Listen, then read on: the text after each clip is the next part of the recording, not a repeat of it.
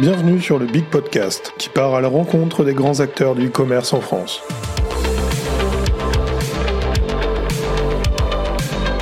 Des agences, des solutions technologiques et des e-commerçants vous partagent leurs retours d'expérience et leurs conseils pour optimiser votre e-commerce. L'idée est simple, on se rassemble pour un petit déjeuner convivial et on en profite pour apporter des réponses aux challenges actuels des grandes entreprises. Je suis Adam Birnbaum de Big Commerce, la plateforme de e-commerce qui accompagne des milliers d'entreprises dans leur développement et leur croissance. Excellente écoute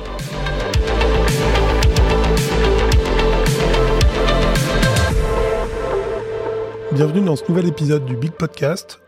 Aujourd'hui, nous allons parler de l'importance de la data dans une stratégie de commerce composable. Et pour ça, je reçois Léa de Nosto et Romain de Sinolia. Est-ce que vous voulez commencer par vous présenter un peu avant qu'on rentre dans le vif du sujet? Merci, euh, bah merci déjà Adam pour l'invitation. Euh, du coup, euh, Léa pour euh, Nosto. Chez Nosto, moi, je m'occupe des relations partenaires, donc à la fois avec les systèmes intégrateurs et avec les différentes technologies avec lesquelles on va pouvoir s'intégrer. Et du coup, Nosto, pour les personnes qui connaissent pas la solution, c'est une plateforme d'expérience de commerce. En fait, c'est un outil de personnalisation qui va permettre d'offrir une expérience sur mesure à chacun des visiteurs sur euh, trois euh, grosses briques, euh, la recommandation produit, le merchandising et la recherche. Merci. À ton tour, Romain. merci, merci pour l'invitation également. Avec plaisir. Euh, donc moi, je suis Romain André, je suis euh, directeur conseil et associé au sein d'une agence qui s'appelle Sinolia, euh, qui est une agence de conseil et de qui est une agence de conseil et de, de mise en œuvre de projets dans le cadre de transformation digitale qui s'appuie sur euh, trois expertises particulières. La première euh, étant la gestion de la relation client, la seconde l'e-commerce et la troisième la business intelligence autour de la mise en œuvre de, de, plateformes qui va être le, cœur du sujet d'aujourd'hui. Et à titre personnel, moi, je, je pilote et je développe l'activité conseil qui se veut très en amont des projets d'implémentation. C'est-à-dire qu'on va travailler avec euh, mon équipe de consultants autour de la définition des besoins, l'expression des besoins et la mise en œuvre des meilleures architectures pour pouvoir répondre aux, objectifs de, la société. Super, bah merci à tous les deux d'être là, en tout cas, c'est super. Euh, donc, le sujet du jour, comme on a dit, ça va être à la croisée du, de la data et, euh, du composable. Euh, l'idée, c'est que on a aujourd'hui du une architecture de e-commerce composable qui, fonctionne avec des, briques qu'on va mettre les unes sur les autres. ces briques-là sont autant de, modules qui vont venir euh, chacune produire aussi de la data et on va avoir de la data qui va être produite à l'intersection aussi de, de, ces différentes briques. Et, euh, donc ça peut vite devenir assez euh, complexe d'y voir voir clair et surtout d'en tirer réellement partie de cette production de data là donc tout le sujet du jour qu'on va essayer de donc de, de clarifier aujourd'hui ça va être de voir comment est-ce qu'on peut réussir à produire de la data mais pas juste pour le plaisir, hein, mais vraiment d'essayer d'en tirer pleinement parti euh, et pour euh, pour euh, pour aller au-delà justement d'un simple empilement de, de, briques que peut représenter le composable quand on n'a pas vraiment les, les, les mains dedans et et qu'on ne sait pas vraiment par quel bout imaginer les choses. donc à partir de là, peut-être qu'on peut commencer par vraiment essayer de, de définir le composable, voir de, de, quoi on parle concrètement, euh, et puis ensuite, on va pouvoir dérouler la, la conversation. Bah, tout à fait, ouais, je peux, je peux prendre la parole en effet sur, euh, sur une définition, alors euh, macro hein, à ce stade de, de l'intervention sur ce qu'est le, le, commerce composable, mais globalement pour l'illustrer, c'est euh, une approche qui consiste à, et tu l'as très bien dit, faire du Lego pour construire une plateforme qui va accumuler des services, qui va répondre à des besoins métiers dans un contexte où on a aujourd'hui un, contexte e-commerce, euh, et on le dit chaque année depuis des années, mais qui est en forte croissance. Mm-hmm. On a aujourd'hui euh, près d'un euro sur six en France qui est, qui est dépensé euh, en ligne dans, dans, le commerce de détail. On a une vraie croissance au niveau des acteurs e-commerce aujourd'hui. on constate l'an dernier sur sur l'équipe sur l'année 2022 une hausse de 5% des, des sites actifs aujourd'hui, ce qui signifie plus de concurrence, plus de leviers à exploiter pour les marques pour aller vendre leurs leur marchandises. Et ce qui fait qu'aujourd'hui, quand on est une société aujourd'hui qui, euh, vend des produits euh, dont, le métier est de vendre. Euh, le e-commerce n'est plus une alternative, c'est un vrai levier commercial au même titre que la stratégie commerciale B2B, D2C et, et tous les leviers aujourd'hui qui sont actifs au, sein des, des clients qu'on accompagne. Et que dans ce cadre-là, euh, travailler sur euh, ce qu'on a appelé pendant très longtemps le monolithe, c'est-à-dire mmh. la plateforme e-commerce isolée du monde qui qui traitait tout, les couteaux suisses, euh, de la commande au client à la gestion des produits. Alors, elle n'existe plus. A priori, cette plateforme n'existe plus de manière autonome et forcément synchronisée à, à d'autres briques métiers, à d'autres briques du SI. Dans un contexte aussi où euh, on est de plus en plus tourné vers le SaaS, c'est-à-dire que euh, on s'affranchit de plus en plus des contraintes euh, techniques mmh pour se tourner vers euh, les enjeux business, les enjeux métiers, donc avec des écosystèmes sur le papier plus cloisonnés, mais qui vont devoir s'enrichir de, de, services dédiés pour pouvoir faire la différence. Et dans un contexte aussi où les organisations, les clients font preuve d'une plus grande maturité, euh, les attentes sont plus fortes, euh, et on le verra, je pense, en, déroulant cette, cette intervention, à la fois sur des, des problématiques métiers, c'est-à-dire tourner vers vos collaborateurs, mais aussi des attentes clients où aujourd'hui je, je m'attends à une expérience beaucoup plus fluide, beaucoup plus personnalisée, beaucoup plus poussée que ce que je pouvais avoir hier. Donc aujourd'hui, pour synthétiser, euh, une, une, approche de commerce composable, elle vise surtout à définir ma plateforme, mmh celle qui est adaptée à mes besoins, ouais plus que euh, la capacité à travailler avec un couteau suisse du marché. Mm. Euh, il y, a une phrase quand on illustre le, commerce composable qui est assez parlante, c'est de se dire que quand on commercialise un t-shirt euh, à taille unique, a priori, on va pas pouvoir fitter avec toutes les morphologies. C'est exactement le même constat aujourd'hui avec l'e-commerce où la plateforme qui fait tout, finalement, elle fait tout à demi-mot et elle ne fait rien de bien ou en tout cas pas l'essentiel. Donc c'est c'est dans cette logique-là qu'il faut s'intégrer aujourd'hui euh, à, à, définir les besoins et à travailler euh, une vraie approche euh, qui questionne les enjeux métiers, qui questionne les objectifs de ma structure, qui questionne les objectifs commerciaux, mmh qui sont pas forcément tournés vers le financier, mais parfois sur des stratégies d'acquisition, de fidélisation pour pouvoir mettre le curseur euh, sur la construction de cette plateforme et, avoir une vraie plateforme euh, adaptée plus qu'une plateforme du marché euh, qui, qui, équipe potentiellement même mon concurrent. Mmh. La manière dont tu le présentes, ça fait comme si on construisait une suite ou enfin quelque chose de sur mesure. On va sélectionner tous les outils qui vont correspondre le mieux à, à ton métier, à ton industrie, pour avoir ben, la, la meilleure suite euh, d'outils pour euh, la personne en particulier.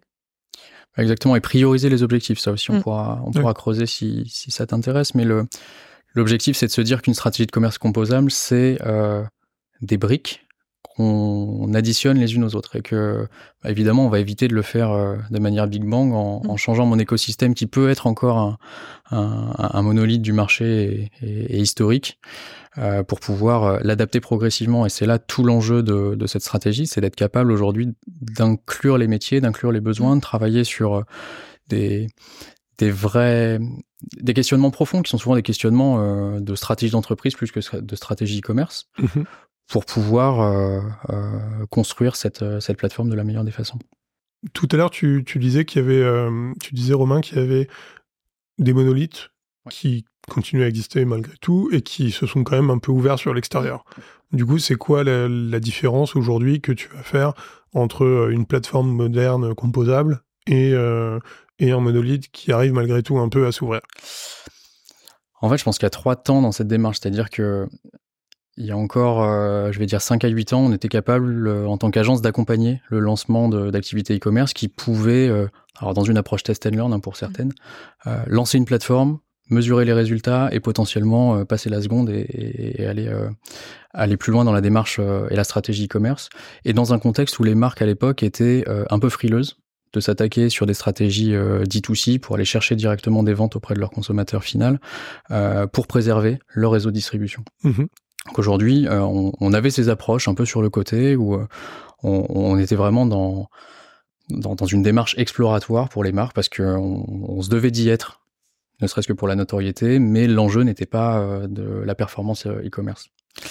On a eu un deuxième temps où aujourd'hui, sur la professionnalisation de certains métiers, sur euh, les besoins qui devenaient euh, non plus e-commerce mais omnicanaux, euh, on a sorti certaines briques, c'est-à-dire mhm. typiquement la gestion de catalogue par l'intermédiaire de PIM. on a personnalisé certaines briques métiers, le search, le merchandising, pour pouvoir aller répondre aux attentes du moment.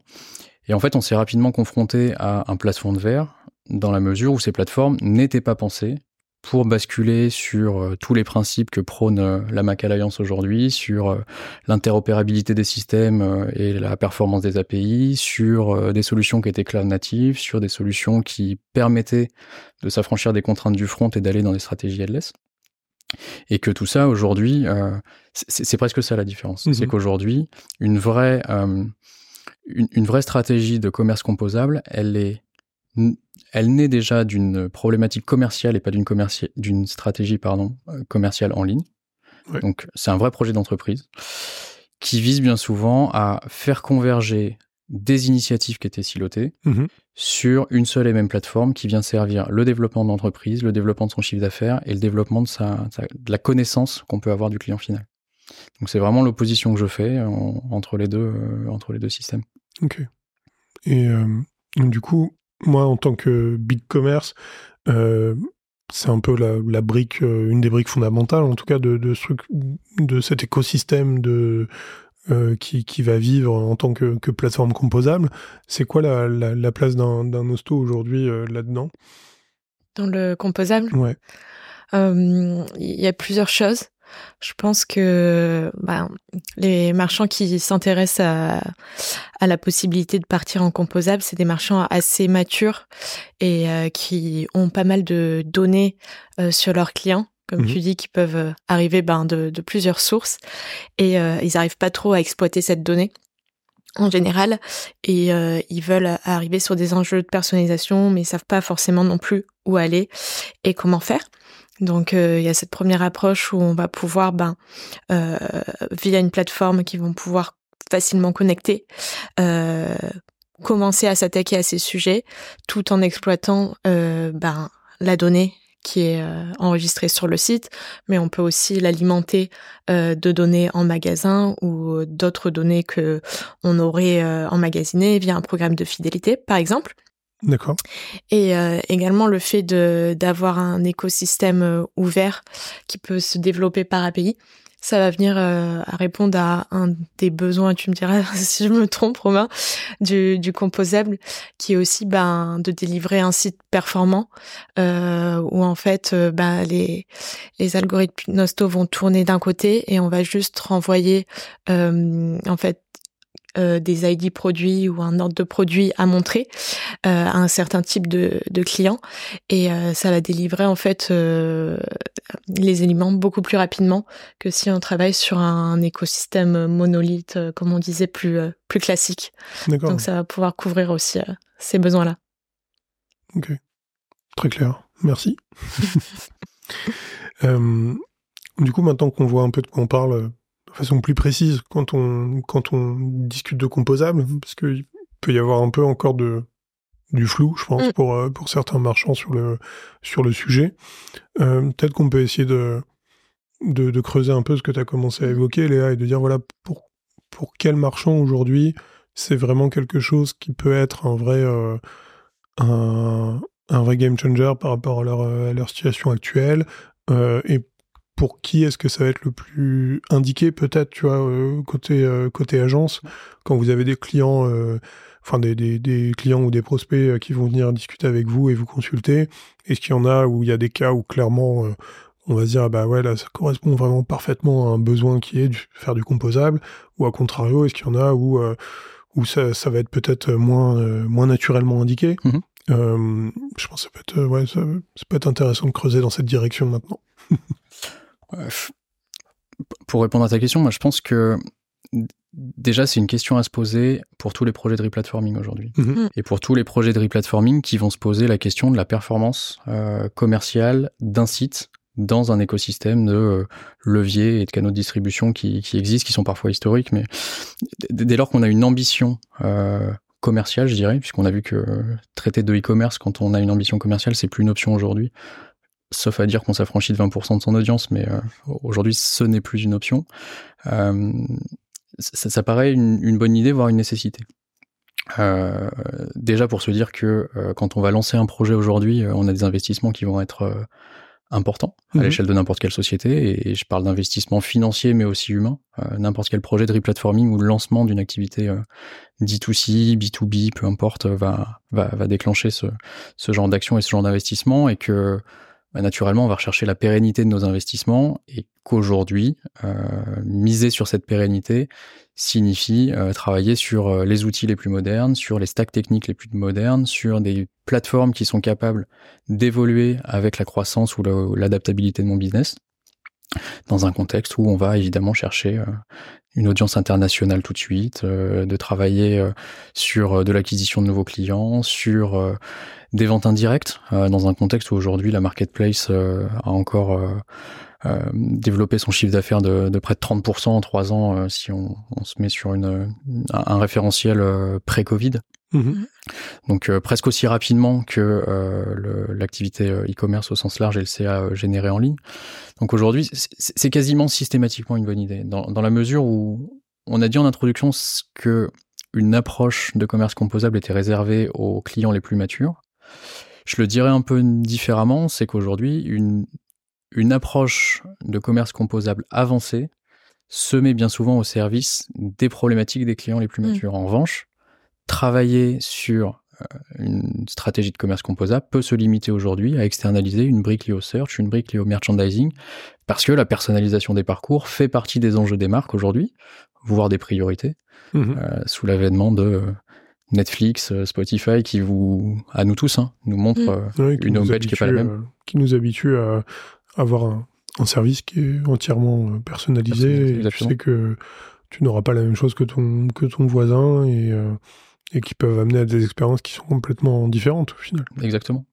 Et que dans ce cadre-là, aujourd'hui, faire le choix de la plateforme e-commerce la plus adaptée à mon besoin dans mon contexte et dans ma stratégie commerciale et travailler euh, sur euh, des outils de marketing automation pour personnaliser euh, la relation que je vais avoir avec mon client et à, mes clients. Parce que si on se projette dans la notion de persona, le client unique non plus n'existe pas. Il va hmm. falloir adapter sa, sa, communication. Bien sûr.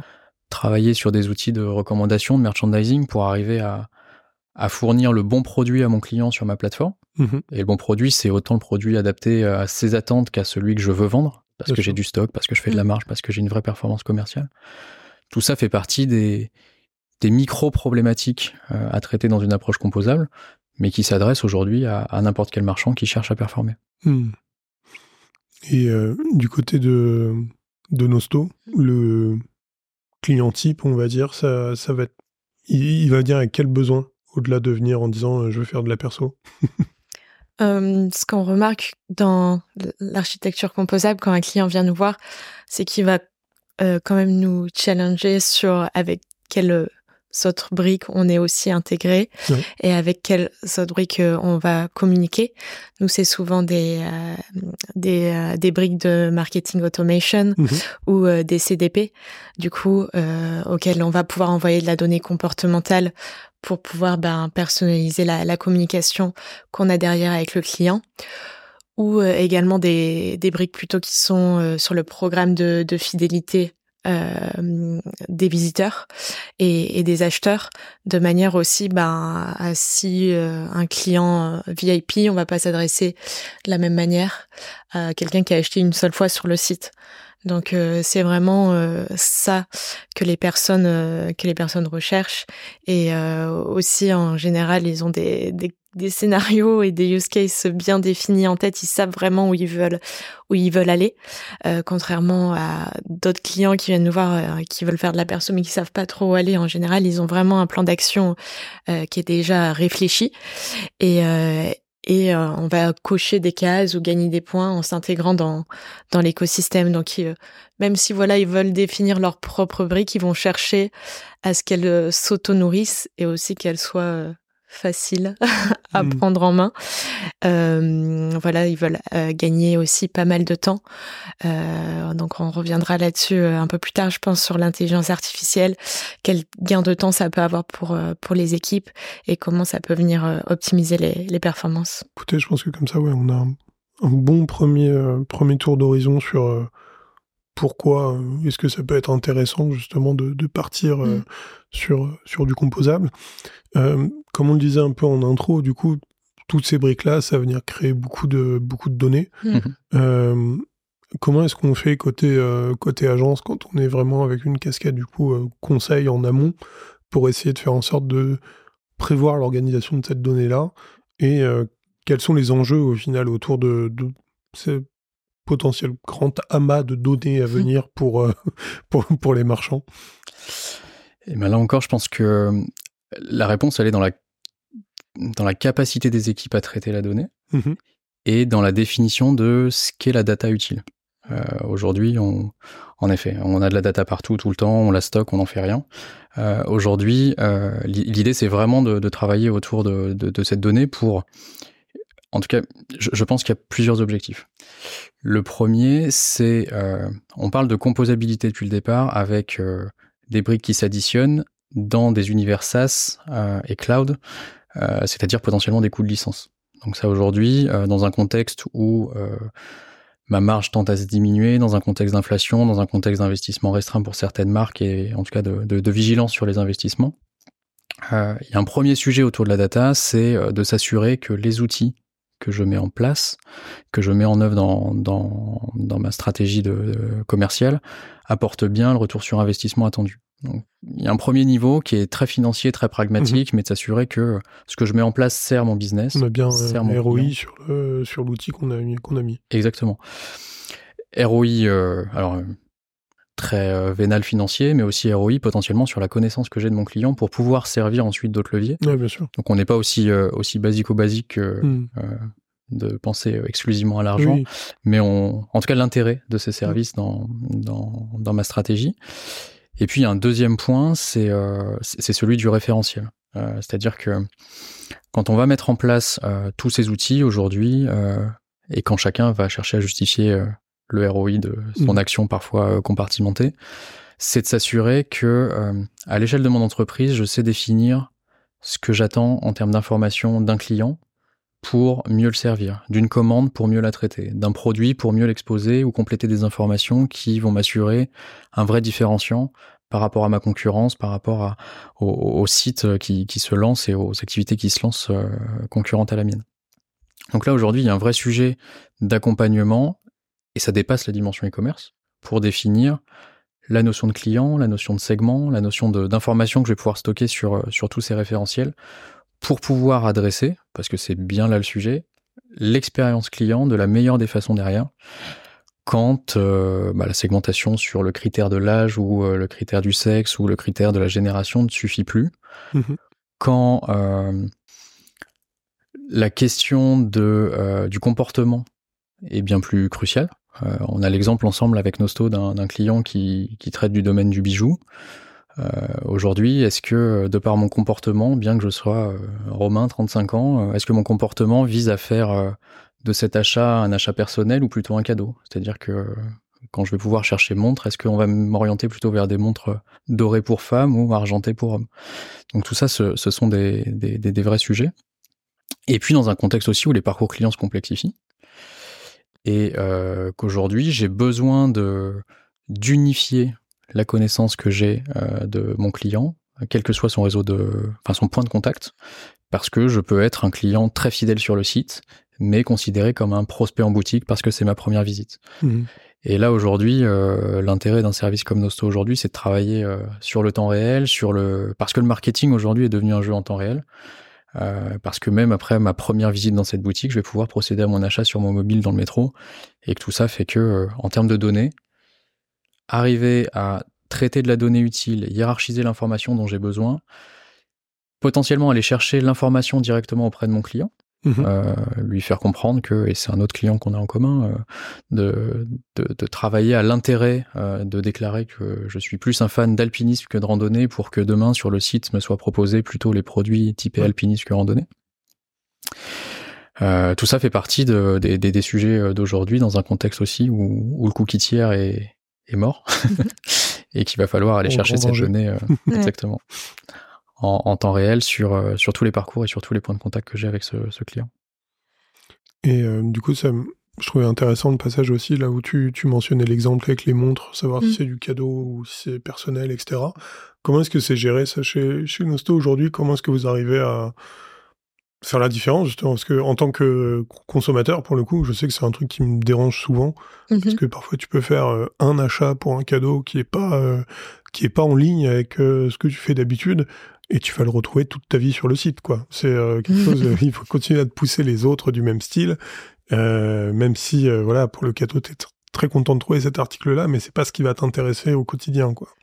Euh, du coup, pour répondre à, cette problématique, il, il, peut y avoir un client qui utilise Nosto et qui t'offre quand même une mauvaise expérience. Je tiens à souligner, c'est vraiment la manière dont ils vont utiliser la plateforme. Ouais. Parce que nous, les, les, clients sont toujours accompagnés par un, un CSM qui va proposer des scénarios d'optimisation qui peuvent être mis en place ou non. Mmh et pour euh, résoudre euh, cette problématique, on va toujours, on va souvent en tout cas proposer sur les, fiches produits d'insérer euh, un bloc de recommandations personnalisées à ton parcours d'achat à toi, mmh qui a déjà peut-être commandé voilà des montres pour hommes, on va dire, et euh, tu as envie d'offrir une montre femme à, ta maman, par exemple, on va avoir un, un, autre bloc de recommandations sur la fiche produit lié au produit que tu es en train euh, que tu es en train de voir actuellement.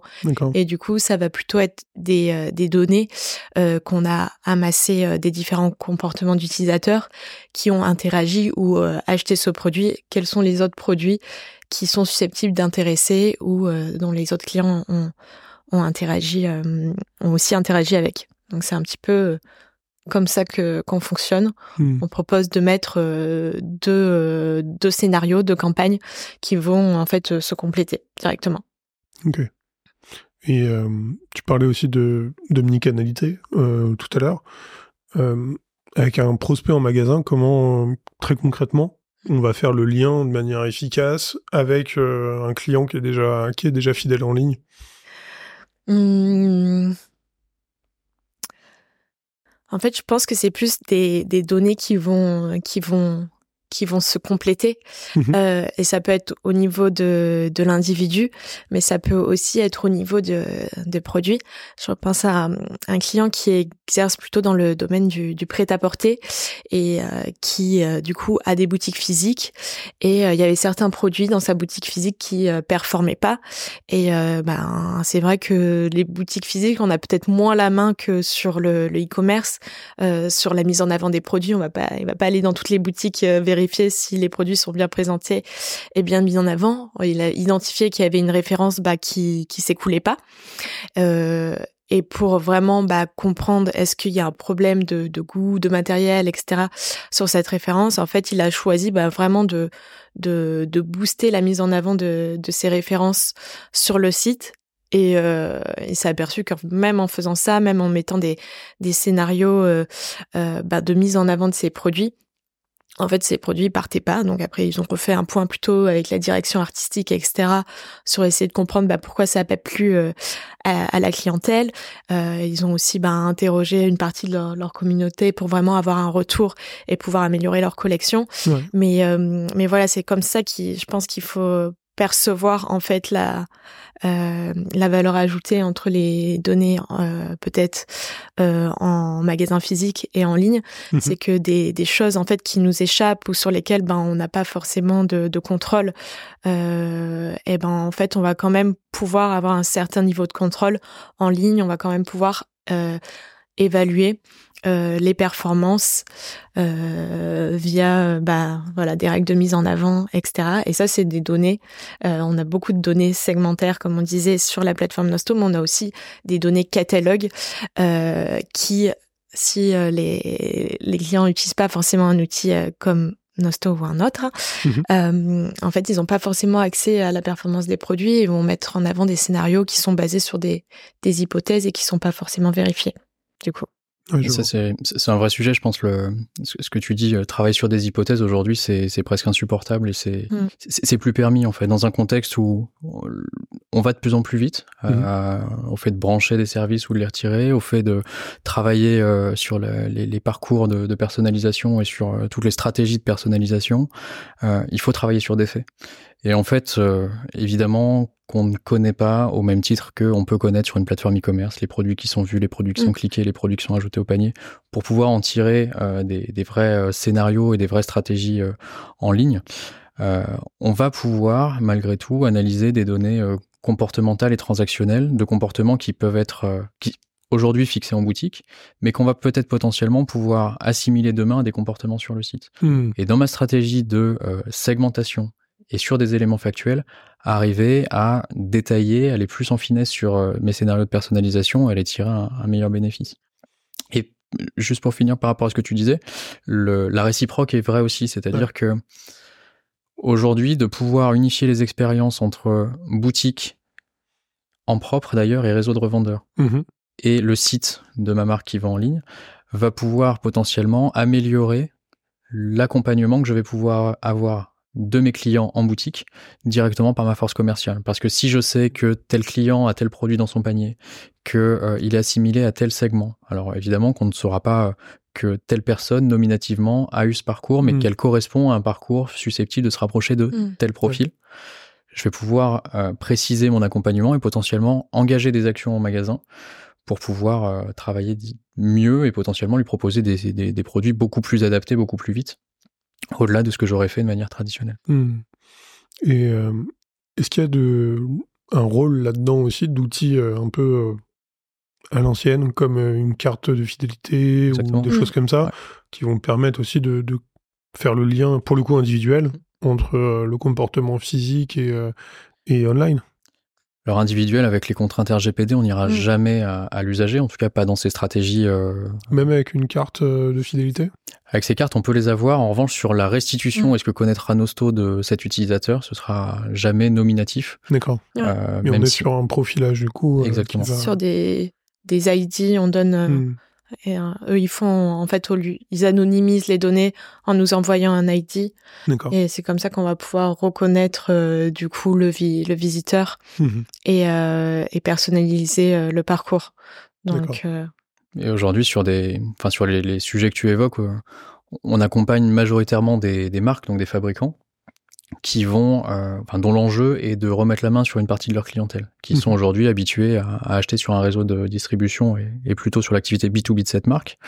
Et qu'en réalité, ce que tu dis, euh, j'ai en tête une, une marque de, de produits pharmaceutiques et cosmétiques euh, qui est distribuée majoritairement aujourd'hui euh, côté établissement pharmaceutique. Mhm. Et qui a des difficultés à performer en direct. En revanche, pouvoir adresser un message personnalisé quitte à euh, conduire ce client à acheter en pharmacie ensuite, bah, c'est intéressant parce que je vais pouvoir potentiellement sur une, une activité marketing pousser des choses euh, personnalisées, le bon contenu au bon moment, segmenter de la bonne façon, et que cette carte de fidélité, c'est la meilleure des solutions pour cette marque. Parce que euh, pour n'importe quel produit acheté en pharmacie, si je déclare mon achat sur euh, le site de la marque, je vais euh, gagner des points évidemment, mais aussi surtout euh, donner mon historique d'achat à cette marque qui va permettre bah, de segmenter, de profiler et de rentrer dans une stratégie de personnalisation traditionnelle. Et du coup, est-ce qu'il y a d'autres outils un peu comme ça qu'on peut mettre en place en tant que, en tant que marchand? Tu penses à, à d'autres choses ou au final après ça reste vraiment dans le dans l'étude du parcours digital et euh, des choses quand même plus euh, moins concrètes, on va dire, que, que, la carte de fidélité, quoi. Pour unifier les parcours entre euh, dans, dans, une stratégie omnicanale. Tout à fait. Aujourd'hui, ça reste le nerf de la guerre pour moi. Je pense que l'incitation. Alors, il y a peut-être un autre sujet qu'on peut évoquer parce qu'on l'a pas évoqué du tout et qui fait partie de la, de la tendance du moment, c'est les produits de seconde main. Où aujourd'hui, mhm pour les marques, aller capter euh, une clientèle qui aujourd'hui est peut-être réservée sur euh, des Vinted, des Le Bon Coin, des produits qui sont euh, qui sont vendus sur des, des, des canaux alternatifs pour euh, être dans cette logique d'économie circulaire.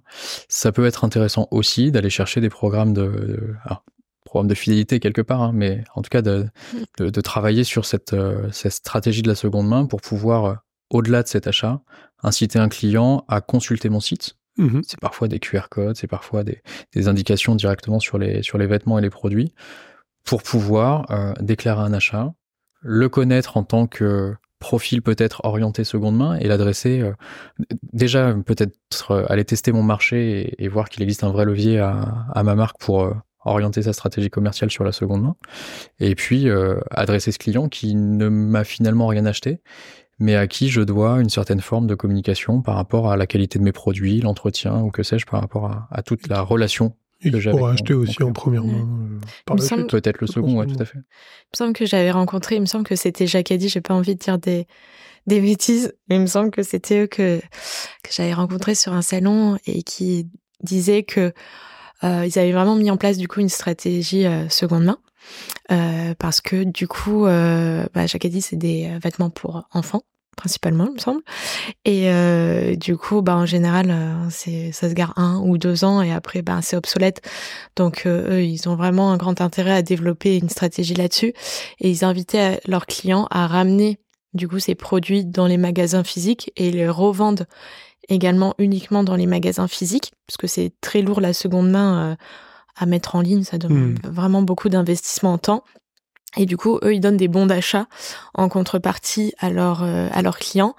Et il me semble la manière dont il m'avait expliqué le, le, système, ils prenaient aucune marge non plus là-dessus sur la seconde main. Ils donnaient vraiment le bon d'achat à leurs clients et euh, ça rentre aussi, ben voilà, dans une stratégie un peu de, de fidélisation de la clientèle, de l'inciter, ben voilà, à ramener une partie euh, euh des vêtements rachetés pour qu'ils servent euh, à une clientèle qui peut-être est plus encline à acheter ben de seconde main à un prix promotionnel. Et, euh, et ça, c'est vraiment que des choses du coup qui, hmm. qui se passent en magasin pour eux. Euh, mais euh, c'est pour être hyper bénéfique pour eux d'identifier euh, bah, ces clients qui achètent uniquement qu'en promotion, de manière à les ramener sur le site en période de solde ou hmm. pousser en avant ben, les, les offres promotionnelles, par exemple. C'est H&M, je crois, aussi sur un segment nettement moins premium qui hmm. fait de la récupération comme ça.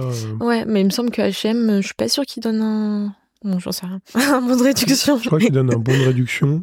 Peut-être. Euh, mais, euh, mais je ne sais pas s'ils les revendent euh, après. Je sais pas s'ils les revendent ou si c'est ah. juste du recyclage, entre guillemets. Ouais, peut-être. À creuser. C'est à creuser. Si quelqu'un qui nous écoute vous nous écrire après pour nous préciser, n'hésitez pas. sachant que peut-être pour poursuivre sur tout ce qui est économie circulaire, aujourd'hui, il y a un vrai sujet sur la location. C'est-à-dire que aujourd'hui, aller, et c'est très rare que euh, les revendeurs euh, puissent euh, permettre ces, ces, actions de location, mais aujourd'hui travailler sur de la location de produits pour pouvoir identifier que par l'intermédiaire de cette location, j'ai un profil, encore une fois, plutôt typé randonnée, plutôt alpinisme ou, ou plutôt, ou plutôt ski, mm. pouvoir le segmenter sur une activité, pouvoir le segmenter sur un, un profil, peut-être un niveau d'usage par rapport à la qualité du produit qui est vendu. Bah, tout ça, c'est vrai que, à l'image de ce qu'on connaît d'un programme fidélité, ça permet d'aller récupérer de l'information client, encore une fois de l'information utile pour pouvoir derrière aller l'exploiter et, personnaliser un, parcours client sur le site et en boutique. Si on continue de, creuser un peu euh, ce qui en est de, la personnalisation et de, de l'usage de cette data qu'on va en avoir, euh, pour vous, ça va être quoi la priorité pour un marchand qui veut se lancer dans une dans une stratégie de, personnalisation et euh, voilà comment est-ce qu'on comment est-ce qu'on va s'y prendre concrètement et quelle étape euh, tant en amont que quand on va être vraiment dans le projet je dirais? Euh, du coup, je vais peut-être répondre à la question.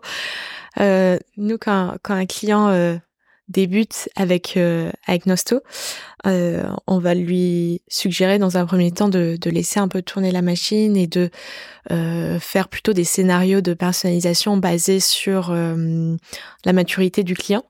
Donc ça va être est-ce que le, le visiteur a déjà acheté, est-ce que c'est un prospect, s'il a déjà acheté combien de fois, ou s'il est très fidèle et pouvoir ben comprendre en fait quel pourcentage euh, chacun des segments représente euh, dans l'ensemble des visites de mon site. Mhm. Et ensuite, on a les différents métriques, euh, les KPI du e-commerce qui sont le taux de rebond, le taux de conversion, qui sont disponibles. Et de cette manière, ça va nous aider à identifier quels sont les quick wins un petit peu que qu'on peut mettre en place pour gagner gagner en conversion. Et euh, on va aussi ben, pousser euh, par exemple sur la partie recommandation euh, à mettre des, des, algorithmes qui utilisent de, de l'intelligence artificielle et de l'auto-learning directement comme on, veut souvent mettre en place l'algorithme qui s'appelle recommandation personnalisée et euh, il y a beaucoup de marchands qui veulent mettre toujours leur best-seller ou leur nouveauté, ce qui est pas forcément le plus pertinent. Et euh, du coup, il y a aussi un, un, travail, ben voilà, de enablement pour les équipes avec lesquelles avec lesquelles on travaille. Et on va mettre en place aussi des A/B tests pour leur montrer leurs hypothèses, comme on parlait tout à l'heure, par rapport à notre hypothèse, qu'est-ce qui qui performe le mieux. Des fois, ils ont raison, des fois, on a raison. Mmh. Enfin, c'est partagé des deux côtés. Et, euh, et une fois qu'on a, en général, les trois ou six premiers mois, on travaille comme ça avec les clients. Et ensuite, on va euh, segmenter euh, un peu plus euh, en détail leur leur clientèle. Par exemple, on s'est intéressant, comme on disait tout à l'heure, à des affinités par catégorie, qui peut être l'alpinisme, le vélo, la montagne, le ski. Donc, on va aussi pouvoir bah, segmenter vraiment personnaliser selon les affinités. Mmh Et Également, maintenant, on a la possibilité de mettre des, en place des scénarios par rapport à des éléments euh, contextuels comme euh, la météo. Euh, on va pouvoir prédire la météo sur les la semaine à venir et pouvoir, ben, comme on disait aussi tout à l'heure, ben, pouvoir changer le site en temps réel par rapport à ce qui des éléments extérieurs qu'on va pas maîtriser du coup. Mmh et, et voilà, on va vraiment faire ça en deux temps. Une un premier temps qui va vraiment être essayer de comprendre qui sont nos, nos, visiteurs et un deuxième temps aller sur des scénarios vraiment plus personnalisés euh, selon des affinités ou des éléments euh, contextuels du coup. Si je complète moi de mon côté parce que mmh. avant d'arriver au choix de l'outil, bien souvent il y a euh, la stratégie de comment j'y vais. Et euh, pour revenir sur ta question de comment j'y vais, quelle priorité, pour moi il y a, y a deux sujets, c'est encore une fois, hein, est-ce que la donnée existe mhm. euh, pour pouvoir être exploitée dans de bonnes conditions et s'assurer que les algorithmes, les scénarios dont parle Léa, euh, même aussi euh, standards soit-il au départ, euh, puissent tourner de, de, manière correcte pour aboutir à des, des, recommandations pertinentes? Et il y a le sujet de l'organisation aussi. Est-ce qu'aujourd'hui, euh, et là aussi, l'organisation, enfin, les services aujourd'hui des, des, solutions de personnalisation font qu'on arrive à à, travailler de manière automatique sur une grande partie de l'histoire. En revanche, euh, quand on va travailler sur euh, de la personnalisation avancée, qui va faire que euh, ma homepage va être radicalement différente si je suis un fan de cyclisme ou un fan de, mm. de randonnée, qui va nécessiter de la création de contenu, qui va nécessiter de la création de campagnes potentiellement adaptées parce que derrière ce que j'aurais vu sur le site, on va déclencher des actions de marketing automation sur la base de triggers ou, que sais-je, qui vont euh, déclencher le bon message au bon moment. Parce que je n'aurai pas la même communication entre euh, un nouveau client que je n'ai pas identifié versus euh, un client fidèle à qui je vais faire plus la promotion de mon programme de fidélité ou de parrainage que le nouveau client que je vais rassurer sur la sécurité de ma plateforme, les délais de livraison et, et toutes les choses qui sont standards et basiques et mmh. essentielles pour ce nouveau client qui seront totalement différentes pour un client fidèle. Et donc ça, se projeter dans la perspective de l'organisation du travail, Aujourd'hui, c'est nécessaire pour s'assurer, encore une fois, dans une recherche de ROI et, de pertinence de mes investissements, que mon organisation va pouvoir euh, se servir de ce service de personnalisation et assurer une stratégie qui est pertinente et pas uniquement euh, là pour faire joli.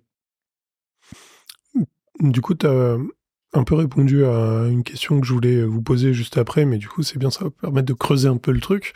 Euh, quand on est avec euh, des possibilités en termes de sources de données qui sont extrêmement grandes, et donc on a la possibilité d'aller euh, faire une personnalisation qui est d'autant plus fine, hum. est-ce que vous avez aujourd'hui des, des, cas de personnalisation, comme tu le disais, qui seraient extrêmement radicales euh, et pas simplement de choisir quel produit on met plus ou moins en avant? Il y a des contextes, enfin il y a des mm. cas que j'ai en tête de contextualisation par univers aujourd'hui. Mm. Euh, et sans, enfin, dire sans citer de marque en en citant une, donc euh, je vais m'arrêter là. Mais euh, imaginons un grand acteur du sport. Euh, aujourd'hui, c'est c'est nécessaire pour eux. C'est-à-dire qu'aujourd'hui, travailler sur euh, la création d'un univers qui est adapté au profil de mon client par rapport à ses affinités, à ce qu'on connaît de lui et de sa relation à ma marque, par rapport à ce qu'on connaît de lui sur le site, mais mhm. potentiellement de toute la stratégie d'acquisition qu'on a eu en amont. Est-ce qu'il vient de Facebook? Est-ce qu'il vient euh, mhm. d'une campagne Instagram? Est-ce qu'il vient d'un email?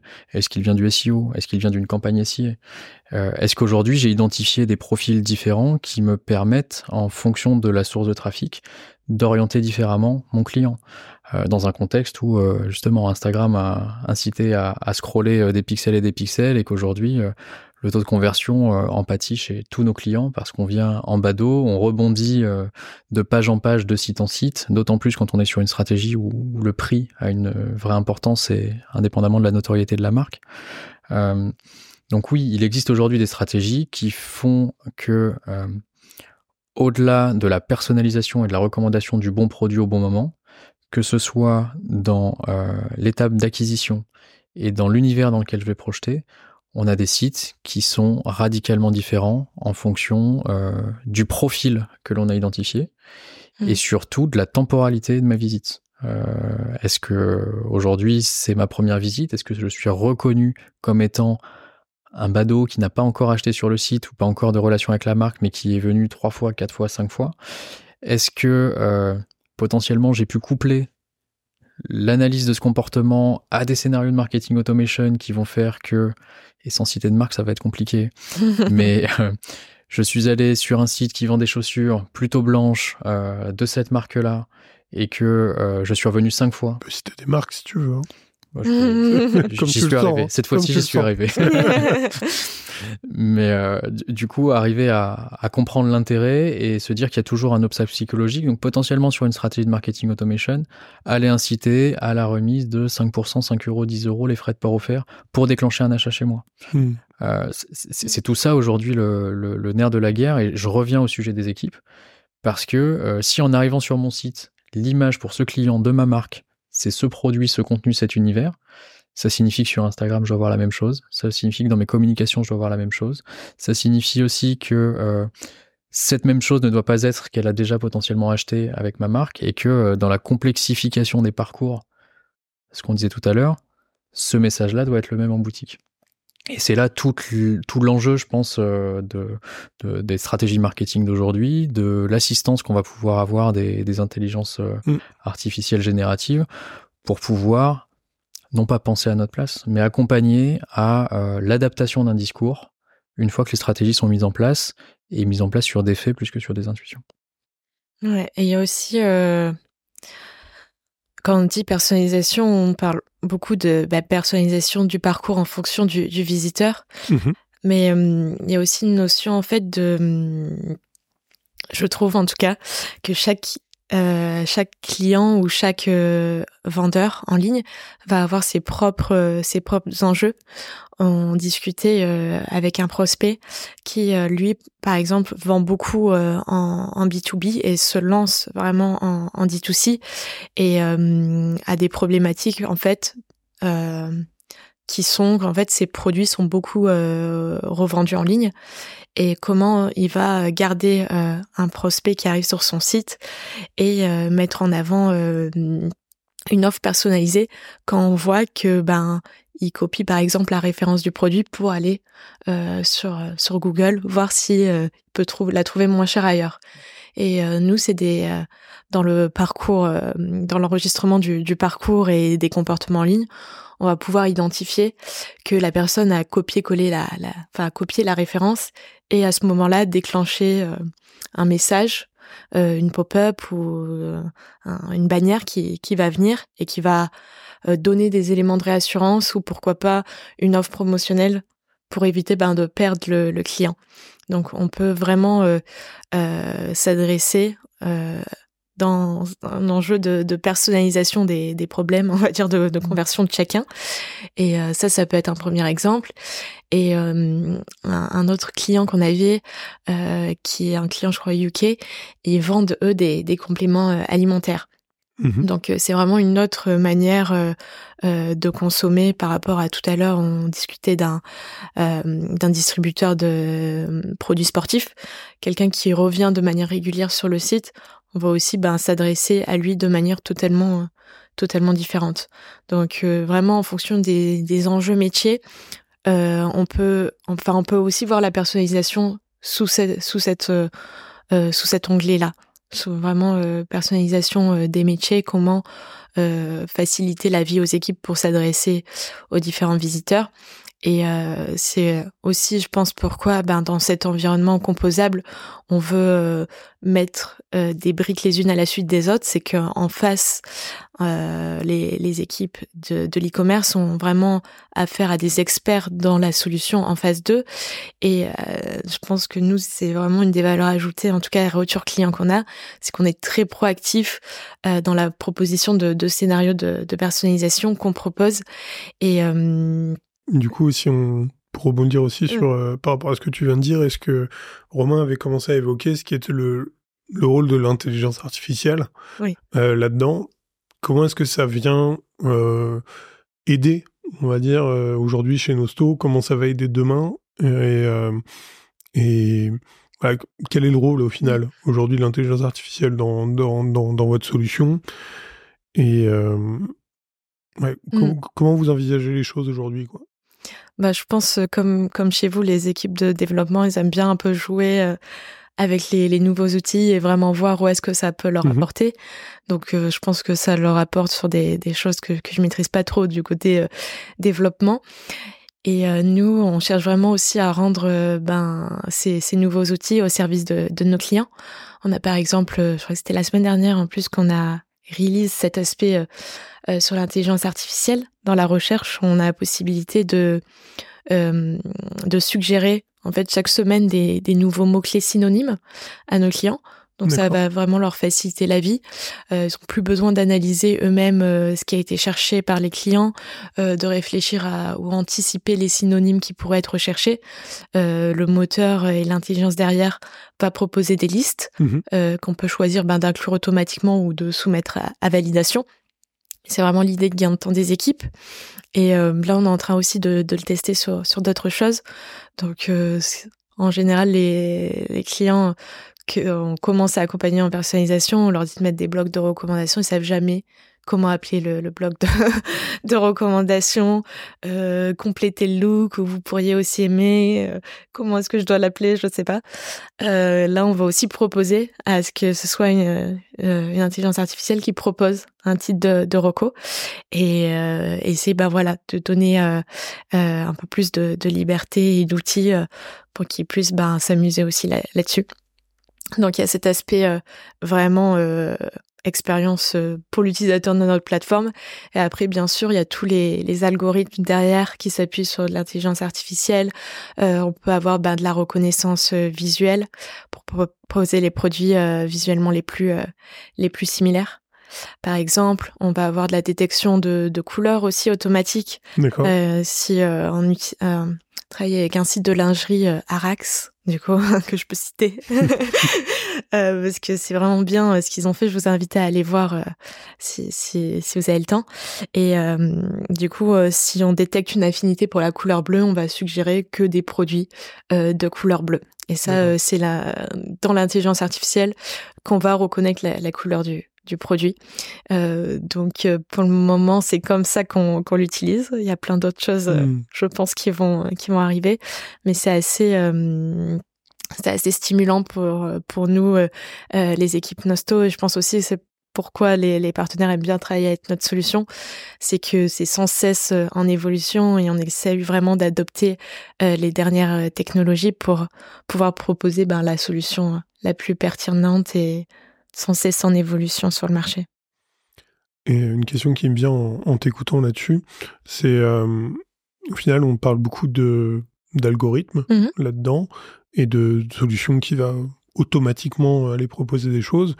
Euh, Est-ce qu'on a aussi euh, une dimension un peu de d'éditorialisation entre guillemets de la personnalisation qui existe ou euh, euh En fait, j'ai connecté un peu en pensant à un Spotify, par exemple, qui va proposer euh, uniquement sur de l'algo, mhm. euh, alors que tu as un Deezer qui, qui subsiste encore un peu et qui a une euh, dimension qui, pour le coup, était nettement plus éditorialisée. Et est-ce qu'en e-commerce, on retrouve aussi cette différence-là? Ou est-ce que la plupart du temps, on est quand même vraiment sur, sur de l'algo et, et, et de l'intelligence artificielle bête et méchante, entre guillemets? Non, on a on, a cette logique aujourd'hui, euh, alors systématique, où, mm. où, l'algorithme euh, va servir le message qu'on va servir au client final. En revanche, on ne s'arrête évidemment pas aux euh, produits et aux transactionnels. Mm-hmm. C'est ce qu'on précisait un petit peu tout à l'heure sur euh, la notion d'univers. C'est-à-dire qu'aujourd'hui, sur des messages de réassurance, sur des blocs particuliers disséminés sur la page, sur en tout cas tous les tous les éléments qui vont pouvoir être fournis aux clients pour satisfaire ce qu'il recherche. Et mhm. ce qu'il recherche n'est pas forcément une transaction. En tout cas, pas forcément euh, un achat. Un exemple concret, ça pourrait être euh, un, client qui a acheté un produit euh, par le passé et qui vient se renseigner sur plutôt des conseils d'entretien ou sur une stratégie de mm. remise à niveau de mon produit quelques années après l'achat initial. Euh, ça fait partie aujourd'hui de la relation d'une marque avec son client. Euh, évidemment, on est dans une stratégie commerciale, on est dans une transactionnelle, mais on est aussi dans des stratégies de euh, fidélisation, de communication corporate, dans un contexte où le RSE, les stratégies liées à la RSE ne sont n'ont jamais été aussi développées. tout le monde se propose de revendiquer certains engagements par rapport à ses produits et son, son, son activité.